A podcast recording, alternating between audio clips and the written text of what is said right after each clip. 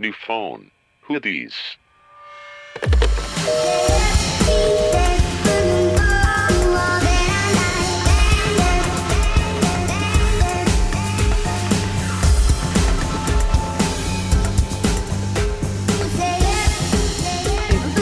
Tienes que hablar cerca. No. Celi, tienes que hablar fuerte, con ganas, con huevos. A ver. ¿No has visto el video del güey del metro? Empújenme, pero con hueva. ¿No? Sí. Ya sí. Qué inmensa eres. ¿Listis? Listis. Ok, ¿quién empieza? Ivanita bebé. Bonito bebé. Órale, Ivanita. Bebé. No olviden el bebé. Ok. Hola amigos, bienvenidos a New Phone and Chill en esta primera edición. Qué emocionante. Yo soy Ivana, parte de New Phone Hoodies y estoy con Nat. Ah, Ese es su saludo. Y Mitch. Hola. Y hoy es el primer capítulo donde vamos a hacer un review de que ya les habíamos dejado tarea y espero que la recuerden y lo hayan visto en el calendario de Seven Days Out, la pasarela de Summer Spring 2018 de Chanel. Para este tema invitamos a Celi, quien es fan de la moda, fan de la contabilidad y fan de muchas otras cosas. Pero es una amiga mía con la que estaba viendo este documental y mientras lo veíamos le poníamos pausa y me empezó a contar cosas tan interesantes que le dije, no, no, no, deja de hablar, te voy a grabar para esto. Entonces, Eli, dile hola a tus fans. Hola. A sus fans. También Pero serán ya- tuyos ahora, Ajá, amiga. exacto. Tu voz está en Spotify y en iTunes Podcast y en todas las plataformas. Entonces, bueno, pues para contarles un poquito de qué fue este capítulo. Esta serie en cada episodio se centra alrededor de una semana en la vida de un visionario y su equipo, pero hay muchísimos ámbitos. Moda, comida, espacio, deportes y entretenimiento. Oh. A nosotros, bueno, a mí el que más me interesó, because I'm fabulous, fue el de Chanel, que se centra en el desfile, como ya había dicho, primavera-verano 2018, que es- estuvo en el Grand Palais, y donde Karl Lagerfeld presentó su propuesta. Este, los episodios duran 45 minutos a una hora y Andrew Rossi, que es el director, este... Bueno, él es muy famoso porque él hizo el documental de First Monday que hablaba de los preparativos de la Met Gala de 2017. Entonces, como que siempre está como muy envuelto en la moda y para este capítulo habló como de la historia de Chanel, de quién es la Karl Lagerfeld, que pues es el director que- creativo.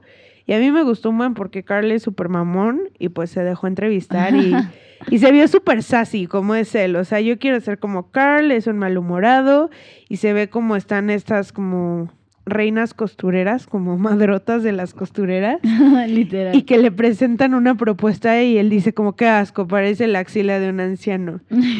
Y pues bueno, ¿tú cómo lo describirías, Mitch? ¿Qué te gustó? O sea, en términos generales, ¿de qué En se trata? términos generales me gustó porque muchísima gente cuando piensa en moda dice como, ah, pues gente estúpida haciendo ropa para gente más estúpida que la compra el triple. Pero aquí, o sea, te das cuenta que la verdad sí requiere muchísimo trabajo y muchísimas manos y no es solo, o sea, literal, como pudieron aprender del diablo viste a la moda, que no es literal un color azul, o sea, es un color azul que define a millones de personas y millones de trabajos y este... Y al final de cuentas, sí es una obra de arte, o sea, termina por ser una obra de arte, ya que ves la representación final en el, en el desfile. Y este, yo creo que es súper interesante que aprendamos de eso, porque te digo que mucha gente dice como, ay, o sea, la moda que, la moda no es nada.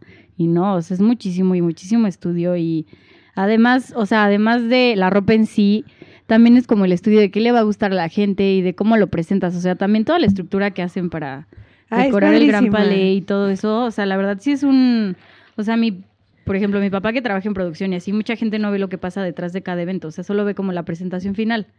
Y entonces a la hora de que te das cuenta de que hay muchísima pre- pre- preparación desde las invitaciones hasta cómo van a poner tal planta o que esta flor no se ve así, en un lugar donde relativo, o sea, no hay nada. Entonces lo tienes que hacer desde cero. Eso también está muy cool de ver. A mí lo que más me gustó fue, digo, yo no soy muy fan de esto, la verdad, entonces lo vi porque, pues, por el compromiso, ¿no? No, es no, la verdad es que me gustó mucho porque a veces uno piensa en la alta costura y piensa que, o sea, que ha muerto, o sea, que, que ya nadie la usa, pero como que en, en esto, o sea, te das cuenta de todo el esfuerzo que, que se tiene que hacer, o sea, para mantenerse relevante y más como en, en, o sea, en un mundo digital, bueno, en el que vivimos ahora, o sea, se tiene que, que renovar de cierta forma, pero sigue siendo como súper classy, o sea, no sé, estuvo interesante. Estuvo ¿no? interesante, ¿no? Sí. A mí me gustó que se combinan los esfuerzos y ves cómo le hacen de, o sea, al final la mente maestra es Carl, pero Carl hace unos dibujos que se tienen que llevar a cabo por estas costureras Ujú. Y se ve como las costureras también tienen un compromiso con él y como un día antes le presentan la cosa acabada y te das cuenta que al final la modelo es el gancho, o sea, pero que estas piezas fueron diseñadas una a una y cada una tiene como su propia esencia y muchísimo trabajo. Por ejemplo, la colección que ahorita sale es como súper como romántica, con mucha pedrería, con mucha incrustación de piedritas, muchos tules. Y entonces ves como Carl dice, no, pónganle más, pónganle menos. Y al final es un evento pues enorme en el Grand Palais, súper televisado. Y ves como al final llega Carl, pero pues el esfuerzo detrás de, porque siempre Chanel se ha distinguido por hacer como eventos con una ambientación súper realista. O sea, de hecho han hecho como cohetes espaciales que, que despegan y como un saco enorme. Y pues esto fue como un jardín parisino. Me gustó lo que dice Carl, como yo soy alemán, pero quiero que esto sea lo más parisino posible. Como sería, no sé, un jardín de Versalles. Y entonces está padrísimo y al final son piezas carísimas que casi nadie compra y nos damos cuenta que un fashion show así no es lo que va a estar en la tienda de Chanel y que tú puedes ir y comprar con 100 dólares. Son vestidos de miles de dólares únicos en su especie y pues en realidad estos eventos son como las pasarelas son para darles como exposure a la marca y para hacer marketing más que para que compren ropa porque según entiendo pues muy poca gente compra estas Sí. piezas. Y es por pedido, ¿no? Pues pero bueno, para todo esto se mueren con lo que Celi sabe. Entonces que Celi nos cuente mejor. Instruyenos, Eli, ¿qué aprendiste? Cuéntanos. Eh, mm, bueno, es que por dónde empiezo. O sea, Por el principio. ¿Qué te pareció? a mí me encantó. Ajá. Eh, de- siento que es algo que está rápido de ver, pero que sí te cuenta todo lo que hay detrás. Está muy cool porque aparte le hacen la entrevista justamente pues A Carl. a Carl, ajá.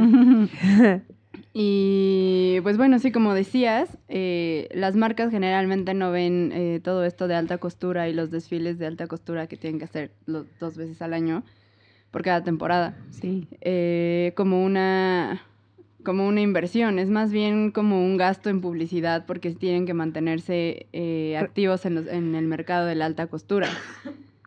Pero entonces, o sea, cada seis meses el, dir- el director creativo imagina unas piezas que sus costureras tienen que traer a la realidad, Exacto. pero eso no se vende en grandes volúmenes. O sea, lo que ves ahí en la modelo no es lo que tú puedes ir a comprar. Ajá, exacto. Muchas o sea, veces es en showrooms, ¿no? ajá, es justamente una de las características principales para poder eh, ser considerada una firma que hace alta costura. Eh, que lo- tus vestidos tengan que ser a clientes privados y están hechos justamente a la medida del cuerpo de esas personas. Ok, Sí. entonces no es como una serie de una producción en serie que yo llegue y compre. No, no Exacto, es como en H&M.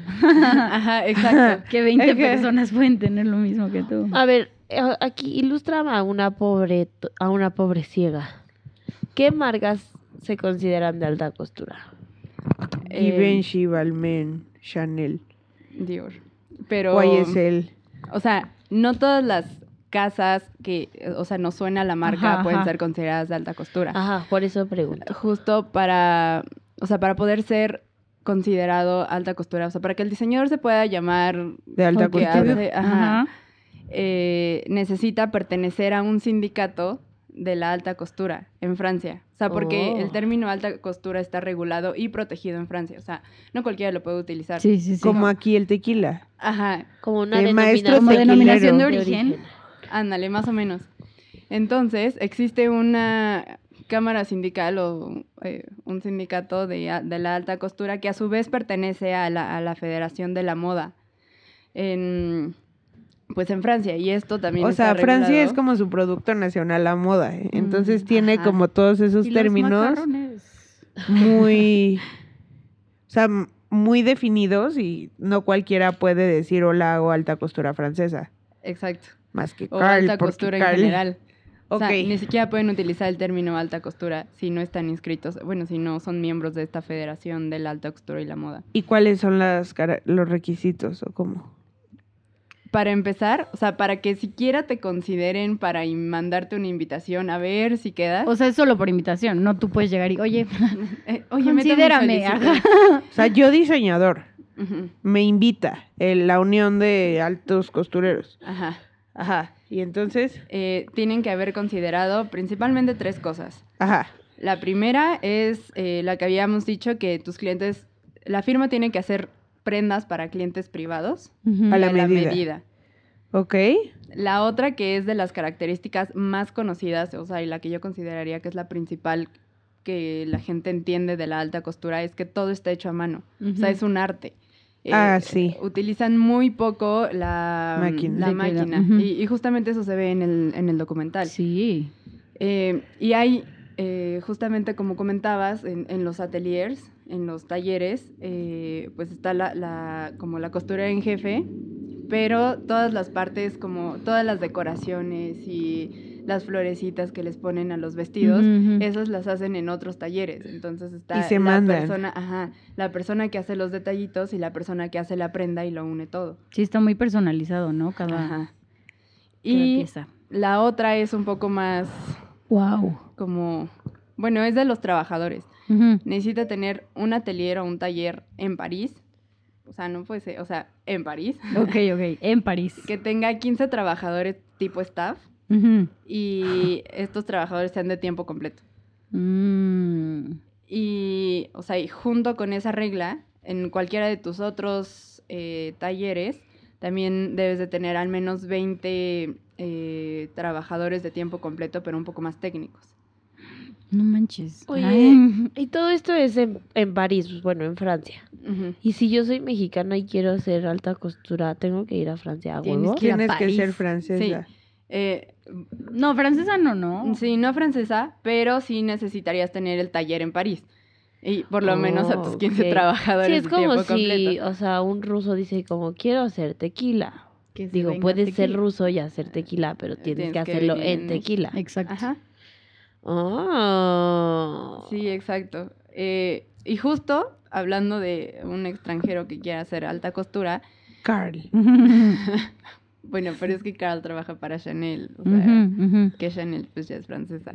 Ajá. Pero mm, hay tres, sí, tres categorías en, dentro de esta cámara sindical de alta costura, entre las que están los miembros oficiales, que son Chanel, Dior, eh, Jean-Paul Gaultier y Ajá, ajá. ese tipo de marcas, que por lo general tienen su casa matriz en Francia.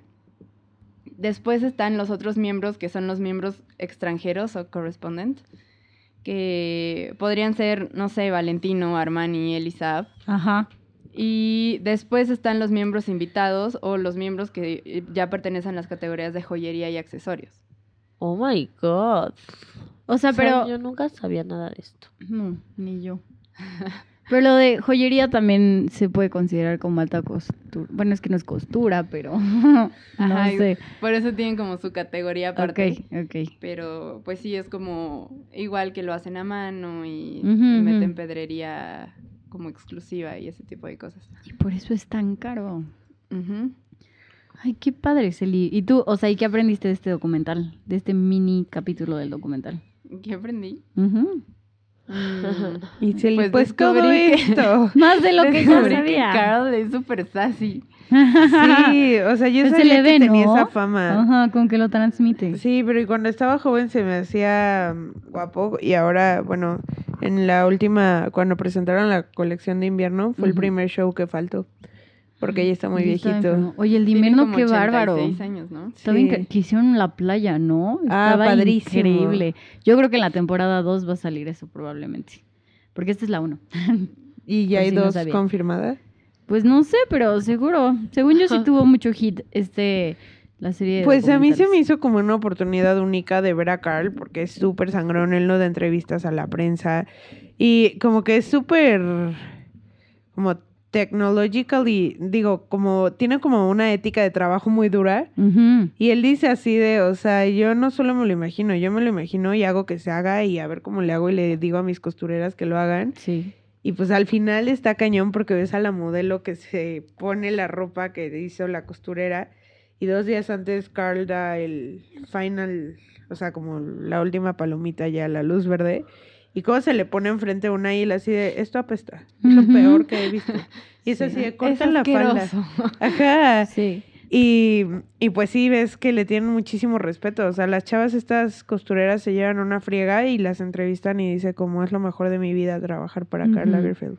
Bueno, es que Carl es una leyenda. Claro, ¿quién no? Hasta las modelos le tienen medio miedo cuando van Sí. Y eso que no es culpa de ellos, ya sabes, la ropa que te pongan pues es tu pex. Pero me dio mucha risa. Y sí, cuando dice lo de qué asco esto, la modelo como, ah, y él como, no, pero tú te ves bien, pero se te ve como feo. Horrible. Sí, hasta Está eso. padrísimo. A mí me gustó un buen. O sea, ya ves el día del desfile y ves los nervios de, todas las chavas. O sea, de que Celi y yo nos estábamos riendo y hasta le poníamos pausa. Para ver la cara las de cómo caminaba. traen una cara Ah, así ajá. de que... De muerte. O sea, si esto sale mal, Carl nos va a golpear. sí. Pero no, al final todo sale bien y pues como que yo creo que es así trabajar en la industria, en la industria del entretenimiento, pues todo se resume a un minuto. Y si va a Exacto. salir bien o no, it's showtime. Ajá, ajá. Es lo que a mí me da mucha risa. Y en el séptimo día, el día del show, cuando llega toda la gente sin saber ni qué pex, así súper relajados, súper felices, y yo digo, como detrás de todo esto está la gente sudando, las modelos súper histéricas, o sea, las costureras así de que no se les salga un hilo, o sea, todavía ves que ahí, antes de que salgan a la pasarela, están como revisando que no tengan una florecita chueca o algo así. Porque, exacto, lo que dices, se resume, o sea, todo el trabajo se resume esos cinco minutos que te van a ver. ¿Y qué tal cuando las modelos esa semana de la moda tienen muchos compromisos y entonces de que les dicen vamos a llegar media hora antes para vestirlas? Ujú, ujú. Y pues no, está cañón. O sea, hasta el güey que pone las plantas, porque Carla así de quiero que se vea natural. Entonces tuvieron que poner plantas naturales y el güey así de, así estás viendo que es la noche y así, llego a las 5 de la mañana a Sí. ponerlas. O sea, Sí, duermen tres horas. imagínate un día tan grande en tu vida y tú ahí todo muerto porque estuviste trabajando. No, Pero sé. pues sí, o sea, sí siento que es como lo que decías, Mitch, que abre los ojos como una industria que es como de gente, bueno, el estereotipo es que es de gente tonta, de gente superficial. Y aún así, o sea, ¿cuánta gente compra alta costura en el mundo, amiga? Ah, solo como dos mil mujeres compran alta costura en el mundo y por lo general están, están en Rusia o en China. Entonces, o sea, Las personas que compran Ajá. un show Y donde, aquí, aquí. Yo también En compro corazones. que cuesta, o sea, cuánto esfuerzo colaborativo es ese show para que solo haya dos mil clientes, pues te das cuenta que obviamente los intereses de planeación van mucho más allá que la venta de esas piezas. Y pues al final yo siento que en la Semana de la Moda siempre es una competencia, ¿no? O sea, de quién tuvo el mejor desfile, cuál estuvo más impresionante. Sí, sí. O Está sea, además cañón. de la ropa, la producción, ¿no? Además se me hizo como, por ejemplo, en el... ¿Han visto el Victoria's Secret Fashion Show? Que salen al final todas las angels, Ah, las como súper felices Sí. con de que el, la persona que bail- que cantó y así, como Ariana Grande cuando está el meme que le pegan con las alas. y cuando sale Carl, sale súper jetón, así de, "Mm, hola. Sí, Es que como "Ah, Carl es muy amargado. días". Sí, pero estuvo cañón ver su entrevista. Ya o sea, a mí me dio mucho gusto verlo. Sí. De hecho, hay un documental de su vida. ¿En serio? Sí, yo lo vi hace, no te quiero mentir, pero como dos años. en Hola TV, un canal de señoras que ve mi mamá y que me encanta ver. y este, búsquenlo, debe estar en YouTube. Luego les paso el nombre, pero es así de toda su biografía. Y él está ahí dando entrevistas y es chistosísimo porque dice como, yo a los modelos los considero como mis hijos. Y le dicen, ah, sí, y dice, sí, no, me encanta, me encanta janguear con los modelos y así, porque, sea, somos, o sea, pues como una familia y como yo soy un señor, los considero ya mis hijos. Entonces empieza a reír la que le está preguntando y les dice como, sí, porque ¿quién querría hijos feos? Obvio no. Qué lindo. Sí, o sea, sí, Ah, es súper, súper así. También en el documental de Seven Days, cuando dice, no, es que yo me considero de la clase trabajadora. O sea, trabajo con clase. Sí, sí, no, sí. Sabe lo que es ese señor y sí. pues se la cree la neta. Ya sé. Digo, yo también me creería cañón si fuera Carla. bueno, sí, obvio. Yo estaba buscando ¿Qué? qué vestidos de alta costura ha usado Taylor Swift. Ah, claro, porque pues hay que incluir todo en esta review. Claro. Pero es que los veo y no sé si son alta costura. ¿No dice ahí de qué diseñadores? A ver, este, este, sí. A ver, lee esto. Es de Versace. ¿Eso es alta costura? Pues es atelier. Atelier es como el taller, sí. ¿no? Ajá. Ajá, sí, porque es... Porque eso se los hacen a mano. o Sí, sea, se los hacen a mano. Sí, claro. Y este está heavy. Está heavy. Es el que usó en los Billboard Music Awards en 2018, por si andaban con el pendiente. Estaba buscando uno. Ay. Lo- normalmente los que usan en, en los Oscars y esas cosas, las artistas, las que van a ganar, no cualquiera, Ajá, ajá. son alta costura. Pues Supongo. sí, es que muchas veces puede ser o ellas los buscan o los diseñadores las buscan, ¿no? Igual como en manera de promoción, como de, Ajá, oye, que mi marca salga en la... En la entrevista, En por la eso siempre le entrevista. preguntan, ¿Who you wearing? Sí, eso lo instauró, lo instauró, perdón, esta, ay, ¿cómo se llama? La que se murió. La de Achis. Fashion Police. Ah, claro. Ay. Wow, ya se me olvidó el nombre de esta viejita. Joan No. Rivers. John Joan Rivers. Rivers fue la primera en preguntar en y como Who y you pues wearing? ajá, porque imagínate antes llegabas con tu vestidazo y nadie Who te you wearing? Amo Valentina canción. Na, na, na, I na, wanna be delgada. to fit into my Prada. Oscar de la Renta, Louis Vuitton. Imitation is a bride.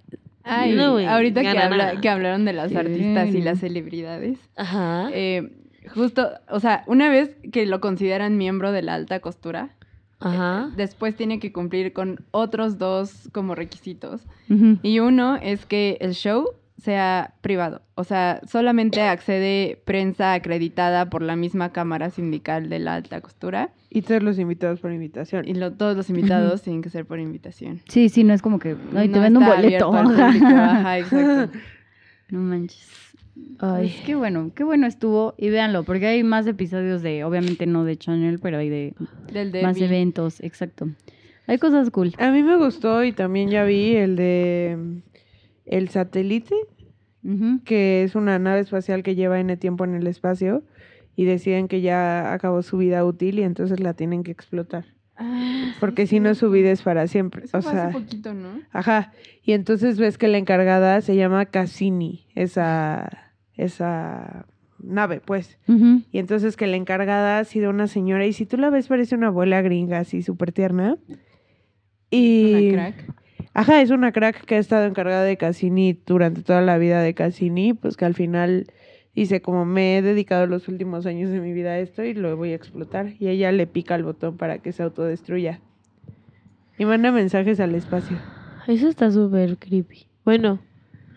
No. Pues padrísimo, sí. ¿no? Como algo que ni no tenías ni idea. También el del show de los perros. Ajá. No O lo he visto, pero lo quiero ver. Salen muchos perritos y llamo a los perritos. Mi nueva oficina es pet friendly. ¿Y vas a llevar a Dante? Dante gigante. No. No, hombre, no, no, no. ¿Para qué? ¿Lo sacas de a pasear? Of course. Muy bien, friends. ¿Algo más que quieras agregar, Celi, de tu conocimiento?